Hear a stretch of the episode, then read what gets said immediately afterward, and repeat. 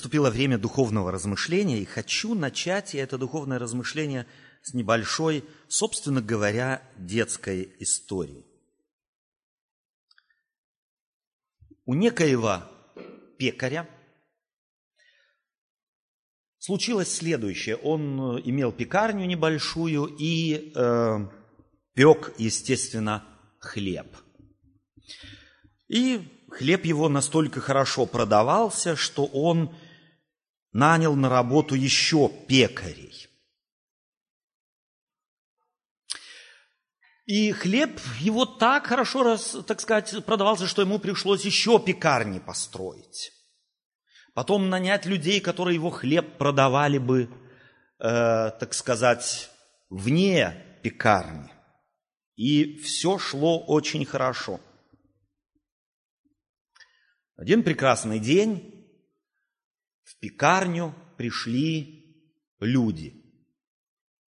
Не очень хорошие люди.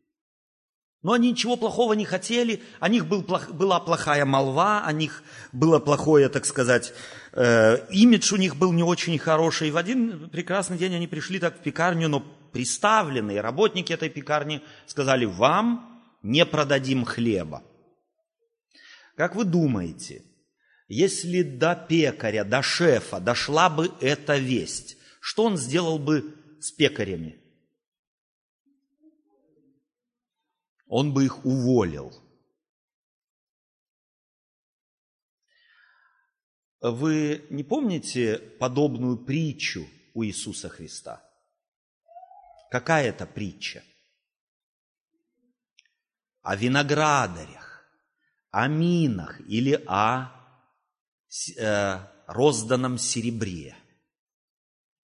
Мне больше нравится притча о винограднике, который виноградарь взял, надал виноградарям, и те работали, работали, а потом в один прекрасный день видят, идет сын виноградаря, хозяина виноградника, и говорят, он к ним пророков посылал, он к ним посылал людей, которые говорили, так, вы должны с виноградником ходиться, то, другое дело – другое, третье делать, и они поубивали их. Потом послал он сына своего, говоря, может быть, постыдятся сына моего.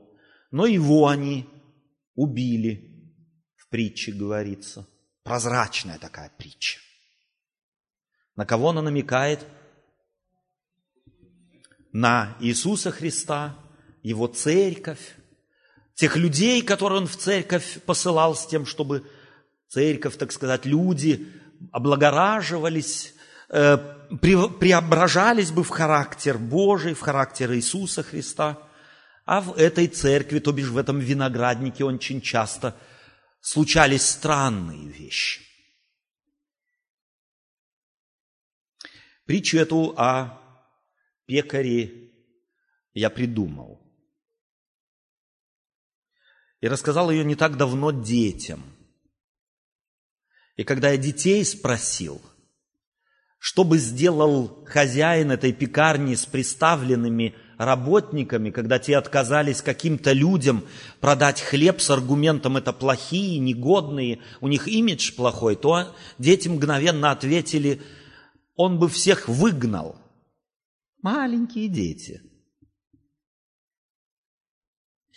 Так вот, до меня дошел слух, как говорит апостол Павел – от домашних хлойных, что и в нашей церкви эссенской существует такая проблема, что тот или другой человек распространяет плохие вести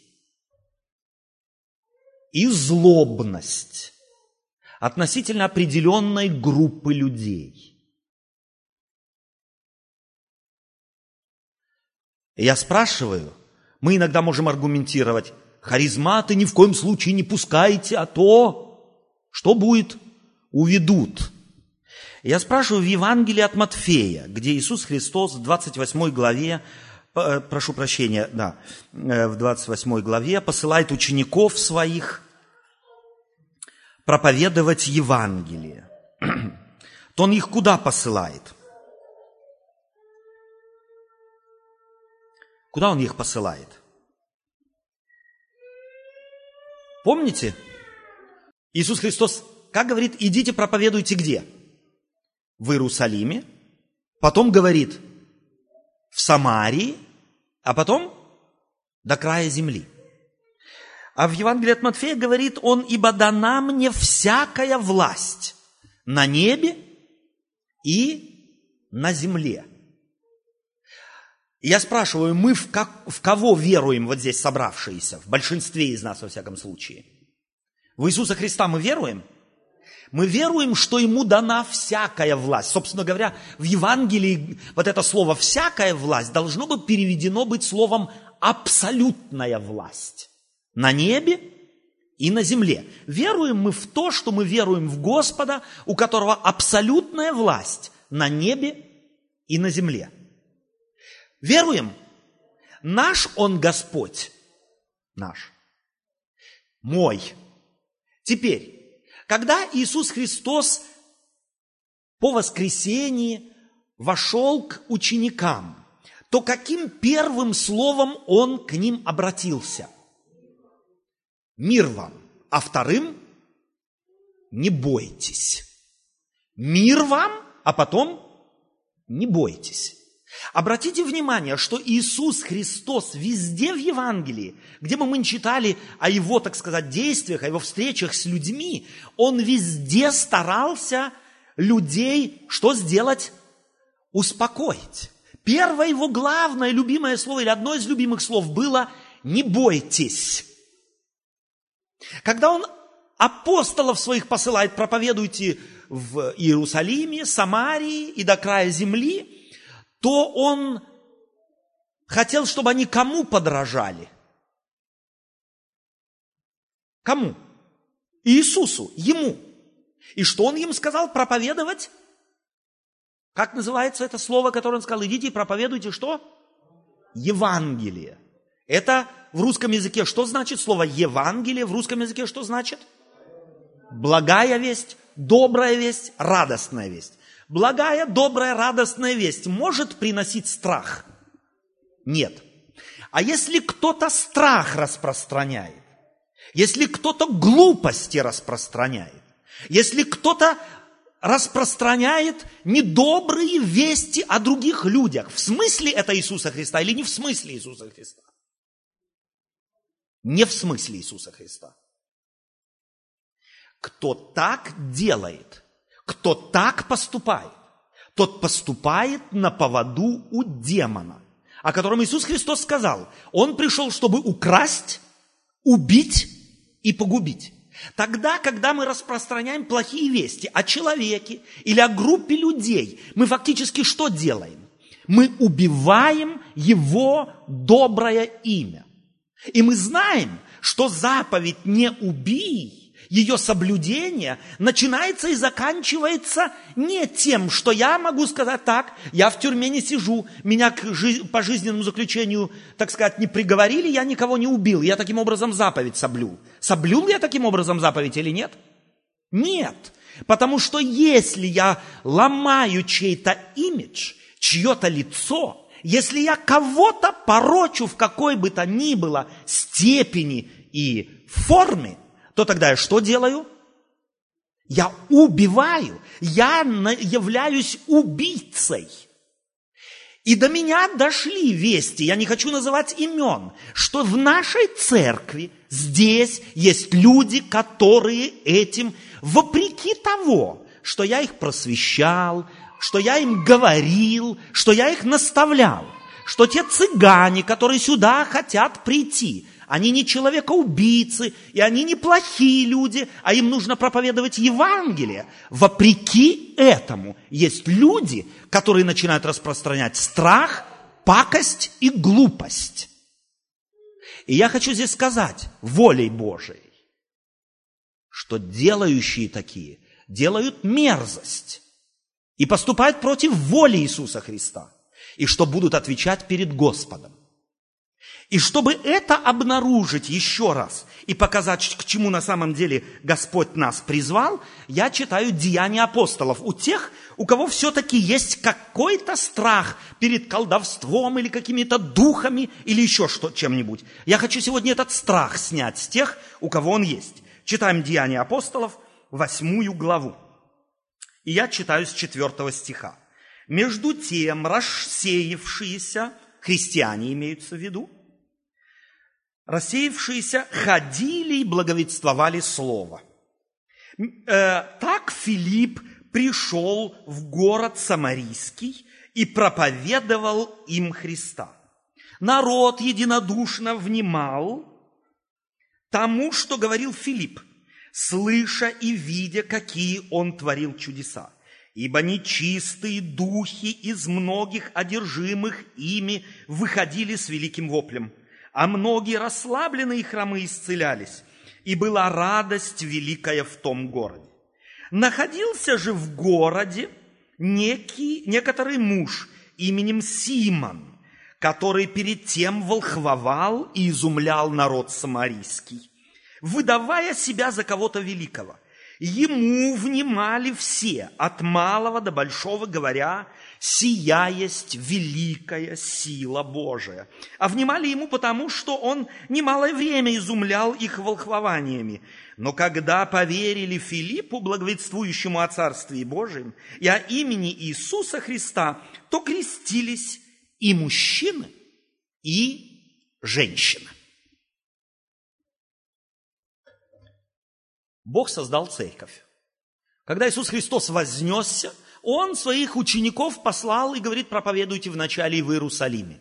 Они проповедовали в Иерусалиме, церковь выросла. Мы помним первые, так сказать, повествования о Э, так сказать, э, проповеди Петра в Иерусалиме после исцеления хромого, то там несколько тысяч в один день приняли Иисуса Христа, стали христианами, приняли крещение. Так что Рим, э, Иерусалим стал, собственно говоря, столицей, центром христианской церкви. Христианам в Иерусалиме стало очень удобно. Они, в принципе, через короткое время повеление Иисуса Христа, идите, проповедуйте не только в Иерусалиме, а еще и в Самарии, даже до края земли, забыли просто-напросто. Так бывает. Когда нам хорошо, когда нам уютно, когда нам приятно друг друга видеть, то мы обязанности наши очень быстро забываем. Так бывают, сойдутся две подружки и начинают говорить или по телефону разговаривать а потом одна другой говорит, ох, забыла совсем, у меня там на кухне уже все пригорело, бросает трубку и бежит. Почему? Хорошо было. Можно все забыть. На самом деле, когда нам хорошо, мы, бывает, забываем главные свои обязанности. Так было и с апостольской церковью. В Иерусалиме им было очень хорошо. В народе они пользовались авторитетом. Люди прибывали, и они радовались. Но Господь хотел прошу прощения, чтобы где еще церковь э, э, проповедовала и весть его распространялась? По всей земле. И я спрашиваю вас, почему в Евангелии записано, Иисус Христос не говорит в Иерусалиме, потом в Афинах, потом в Риме, а потом где-нибудь э, в Александрии Дальней. Почему он так не сказал? Говорит в Иерусалиме, а потом говорит в Самарии, а потом говорит до края земли. У вас какая-нибудь идея есть на этот счет? Нету, я чувствую. Потому что самарияне были заклятыми врагами евреев. Вспомните встречу Иисуса Христа у самарянкой у колодца. Какой там приятный разговор произошел. Иисус Христос ее только попросил, дай мне пить. На что? На что сказала? Как ты, будучи иудей, просишь пить у меня самарянки? И массу аргументов привела ему, что он не имеет права перейти через эту границу. Он иудей, пусть живет, где иудеи живут, а она самарянка там, где самаряне живут. Самаряне были в постоянном конфликте с иудеями. И то, что мы видим сегодня на Ближнем Востоке между палестинцами и Израилем, это продолжение этого конфликта. На смерть, на кровь. Но Иисус Христос говорит апостолам, идите и проповедуйте где? В Самарии. Почему? Да потому что человеческая природа такова. Мы врагов наших всегда считаем недостойными. Если бы Сделаем, давайте представьте, представьте себе такой гипертрофированный пример. Израильтянам в Иерусалиме дали бы некий самый современный для, на то время какой-нибудь препарат от исцеления от болезней каких-нибудь. Стали бы иудеи заботиться о том, чтобы этот препарат попал непосредственно к самарянам? Стали бы? Чтобы он не попал, об этом они стали бы заботиться совершенно верно.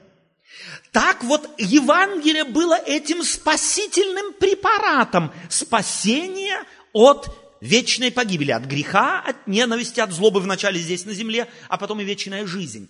И люди остаются людьми. Что люди остаются людьми, даже приняв Иисуса Христа, и многие механизмы людские, греховные в них функционируют, ясно показано на примере Петра – когда Петр, мы с вами здесь не так давно читали эту историю, Господом должен был быть ведом к Корнилию, язычнику. Что нужно Богу было предпринять, чтобы мозги у Петра стали на место?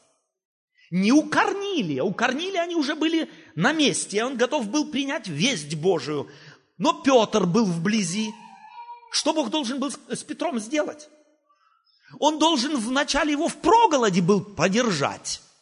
Потом он должен был его в молитву, так сказать, на колени поставить.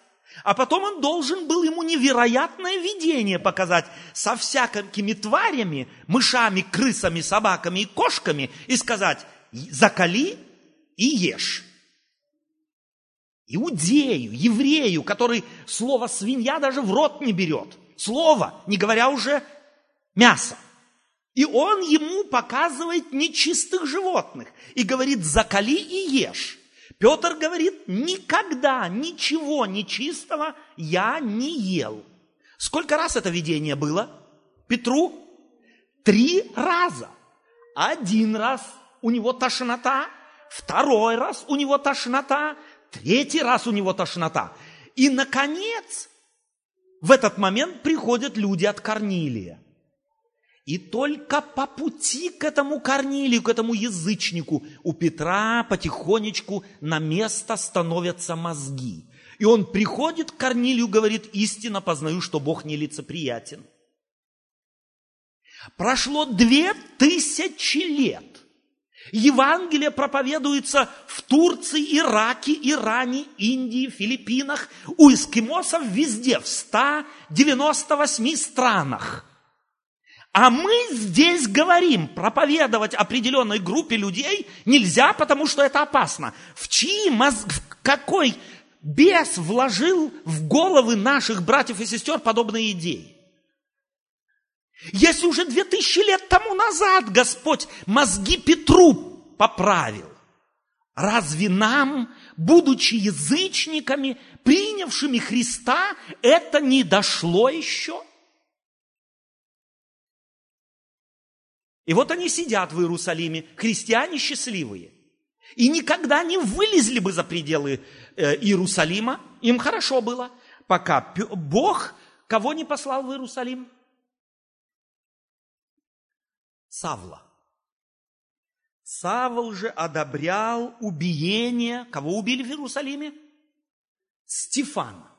Началось преследование христиан.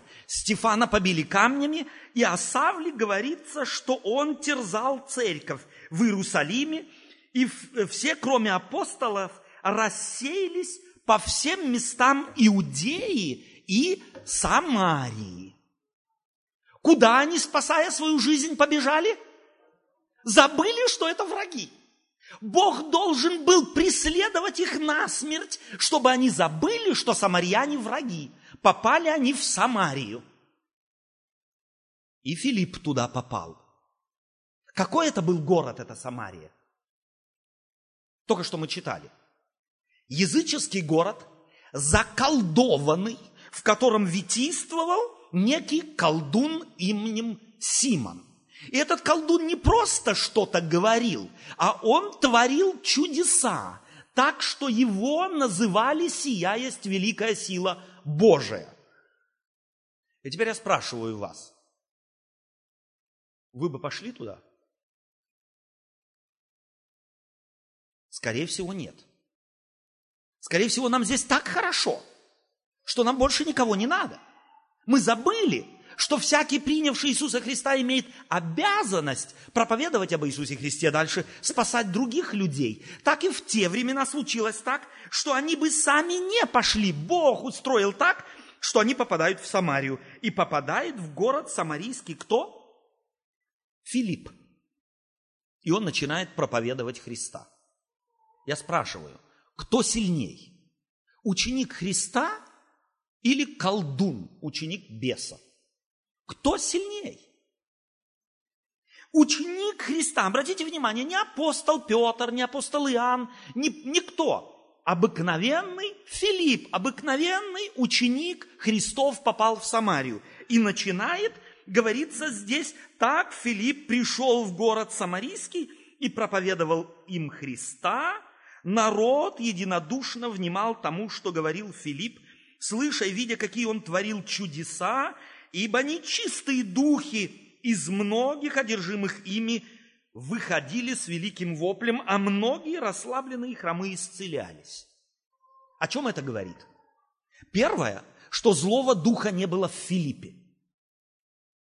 Иначе он злого духа в других мог бы изгнать.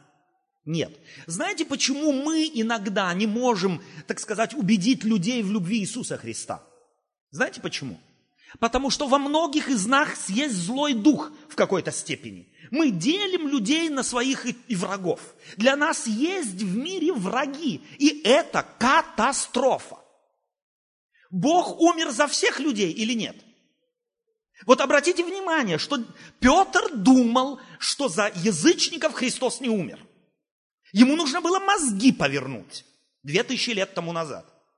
Мы словесно говорим, да, Господь умер за всех людей. Но как только сталкиваемся с группой людей, которая нам немного не нравится, потому что мы, может быть, там или здесь имели неприятные опыты с ними, а может быть, нам кто-то еще и рассказал о чем-то, то мы уже начинаем забывать о своей обязанности. Мы вспоминаем что у нас здесь есть червячок против них. И этого предвзятого мнения может быть достаточно, чтобы мы тем, кто молится о таких людях, настроение отбили и сами перестали не только проповедовать, но и даже молиться. Симон проповедует им Христа. И нечистые духи изгоняются. И говорится, и была радость великая в том городе. Я хочу обратить внимание на одну закономерность.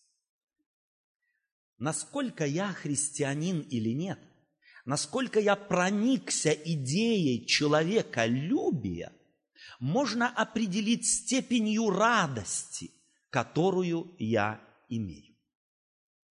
И я знаю и вы знаете, у каждого из нас, начиная уже с первого класса, может быть, даже с детского сада, подобные опыты есть. А ты слышал, а ты знаешь, Манька, Ванька, Санька.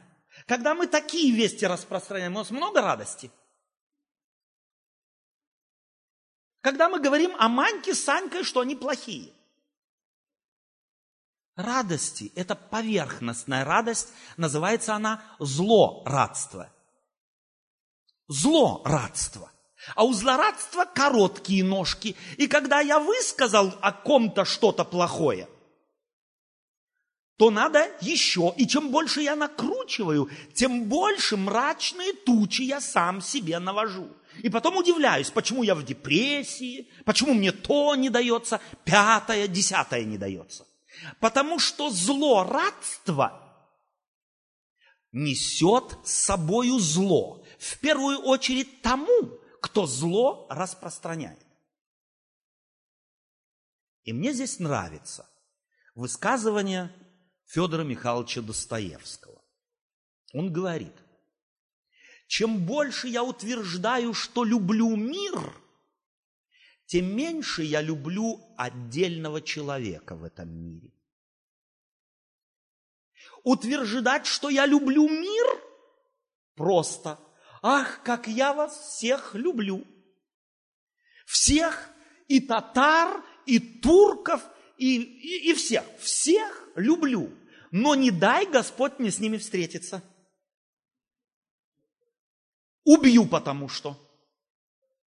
Вот эта любовь не является любовью Божией. Эта любовь называется любовью теоретической. Любовью уст, а не любовью дела. А народ Божий, спасенный Богом христианин, призван к тому, чтобы преодолеть предвзятые мнения, преодолеть злорадство в себе и не распространять его, а в самом себе его задушить, в самом себе его уничтожить и не дать этому семени расти. Филипп пришел в город Самарийский, в заколдованный город, где витийствовал некий волхв Симон. И люди внимали ему единодушно, так что была радость великая в том городе. А дальше эта история говорит о том, уверовал и сам Симон. Оказывается, Филиппу этому пришло, удалось еще и мозги Симона изменить, отношение Симона к его вести и к самому себе. Больше того, уверовал и сам Симон, и, крестившись, не отходил от Филиппа. И, видя совершающиеся великие силы и знамения, изумлялся. Вы можете себе представить такую победу Господа через обыкновенного верующего человека? Если бы мы были там с нашим духом и нашим настроением, мы бы сказали, Филипп, у них рога у этих самарян, у них копыта, у них хвост, не ходи, кто его знает, что будет. Но любовь Божия не может удержать верующего человека от обязанности спасать людей любовью Господа. И Симон пошел туда. Он, правда, пошел невольно. Но когда он туда попал, он увидел, что те, кто, оказывается, бы, думал он, что были врагами, оказались обыкновенными людьми, которые мучились такими же немощами, как в Иерусалиме, такими же слабостями, как в Иерусалиме, такими же трудностями, как в Иерусалиме. В Иерусалиме исцеляли хромых, а в Самарии тоже исцеляли хромых. Болезни везде одинаковые, потому что причина болезни везде во всем мире одинаковая. Она является сатана. Этот ведет и несет одни и те же болезни во, всем мире. И нету разницы между людьми. Он мучит всех одинаково. И Господь поэтому хочет всех одинаково освобождать. Так, вол, так Волхв Симон Волхв был покорен силой Божией. И находившиеся в Иерусалиме апостолы услышали, что самарияне приняли Слово Божие и послали к ним Петра и Иоанна.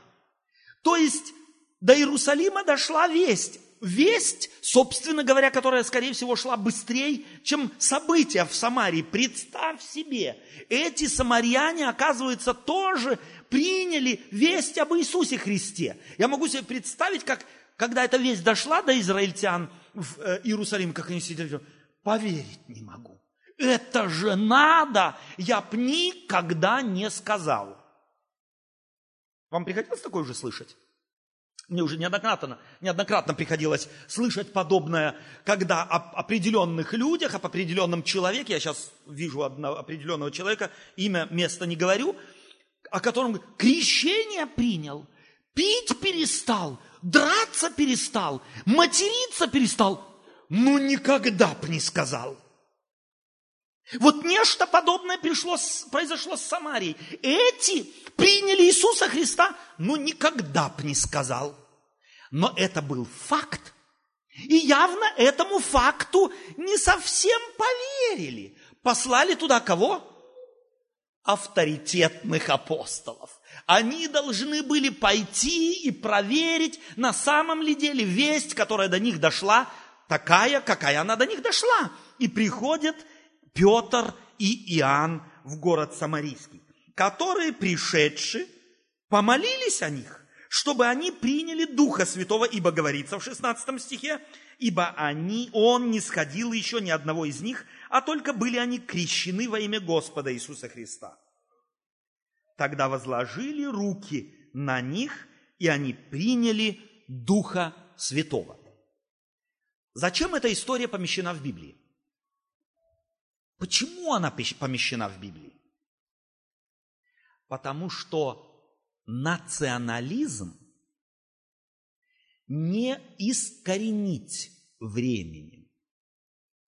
Потому что национализм – это болезнь людей, которая является фруктом или, э, образно говоря, э, является плодом зла.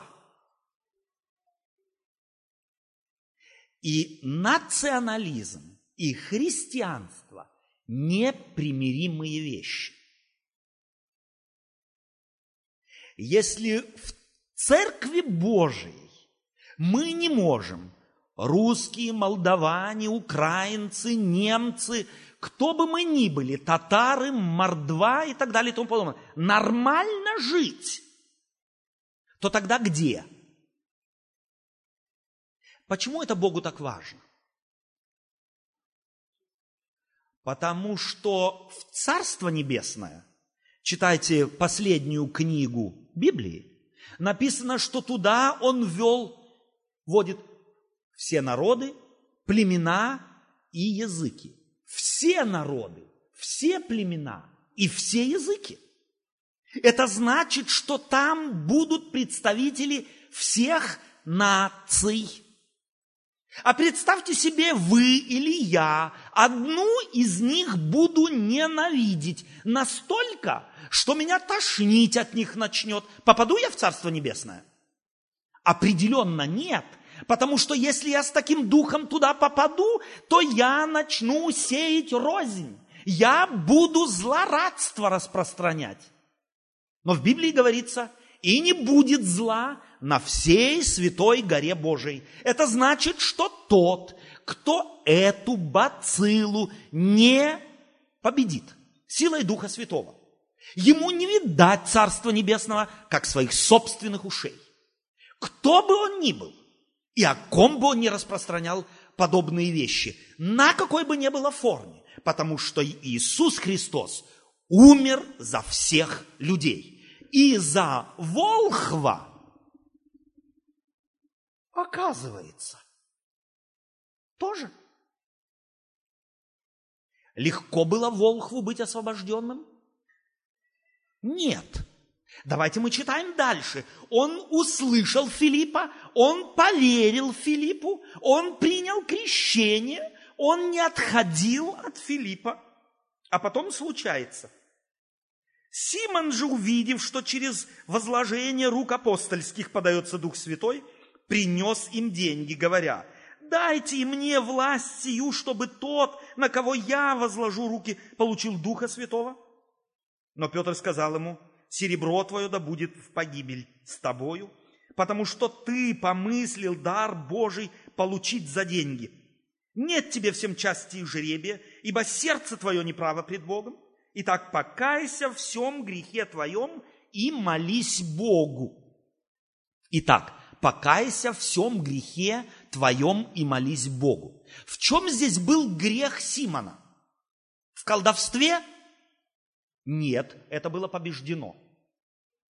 В чем была, было, был его грех? Он хотел торговать даром Божиим.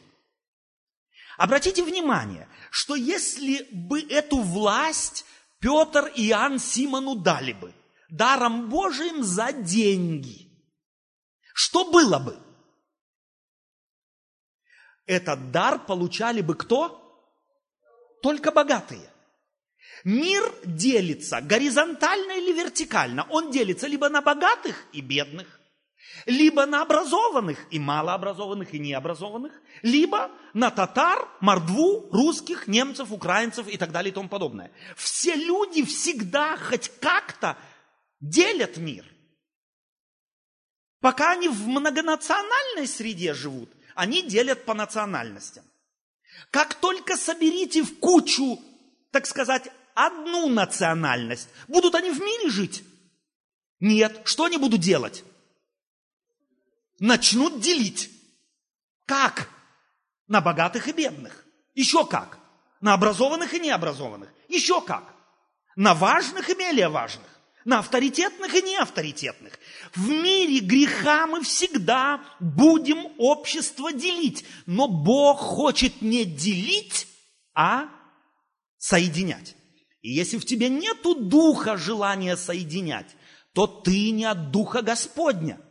И этот, этот Симон, он явно понял идею, но сердце его оказалось неизмененным этим Словом Божьим. Он все еще смотрел на людей и делил их по какому-то признаку и видел в этом делении что?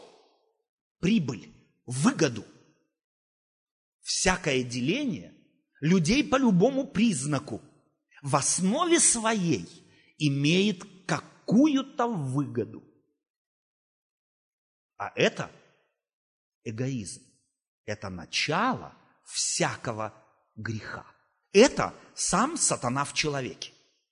И потому Господь эту историю записал, что церкви удалось преодолеть барьеры национальные, социальные, по признаку богатства и бедности.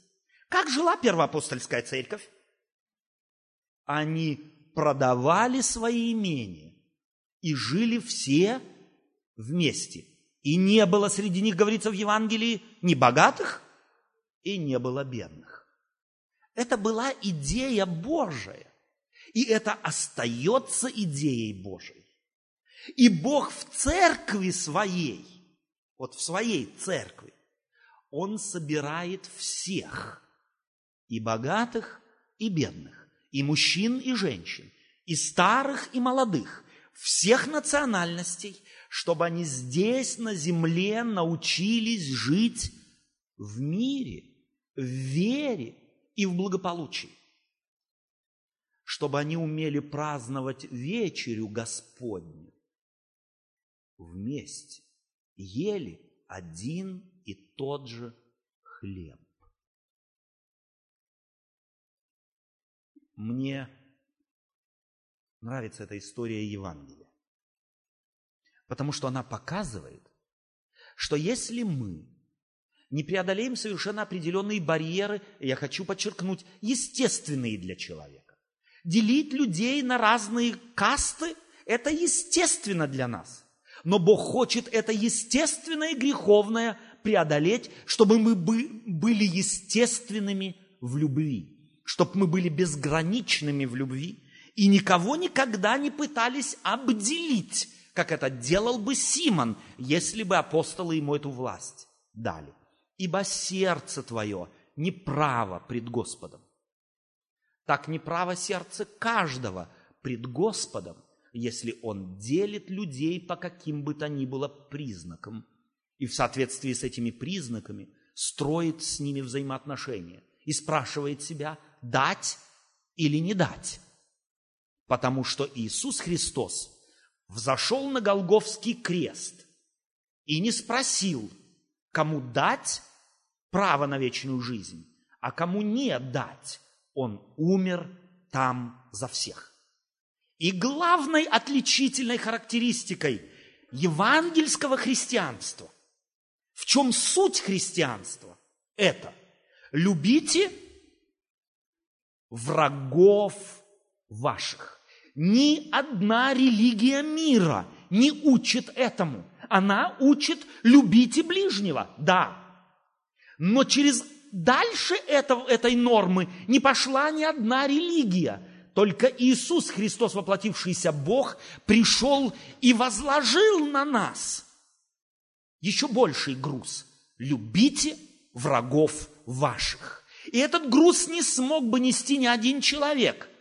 Не, сказ... не скажи Господь Иисус Христос, я посылаю Духа Своего в мир, который пришед научит, наставит, будущее возвестит, с вами будет и в вас будет. Этот Дух должен бы выместить из нас всякого рода эгоизм и ориентацию на принадлежность какой-то элите. Ее нет. Или по-другому. Она есть одна. Народ Божий, состоящий из каждого племени, языка и народа. И если я это не понимаю, то к нему вот эта весть, которую Петр и Иоанн обратили к Симону Волкову. Сердце твое неправо пред Господом.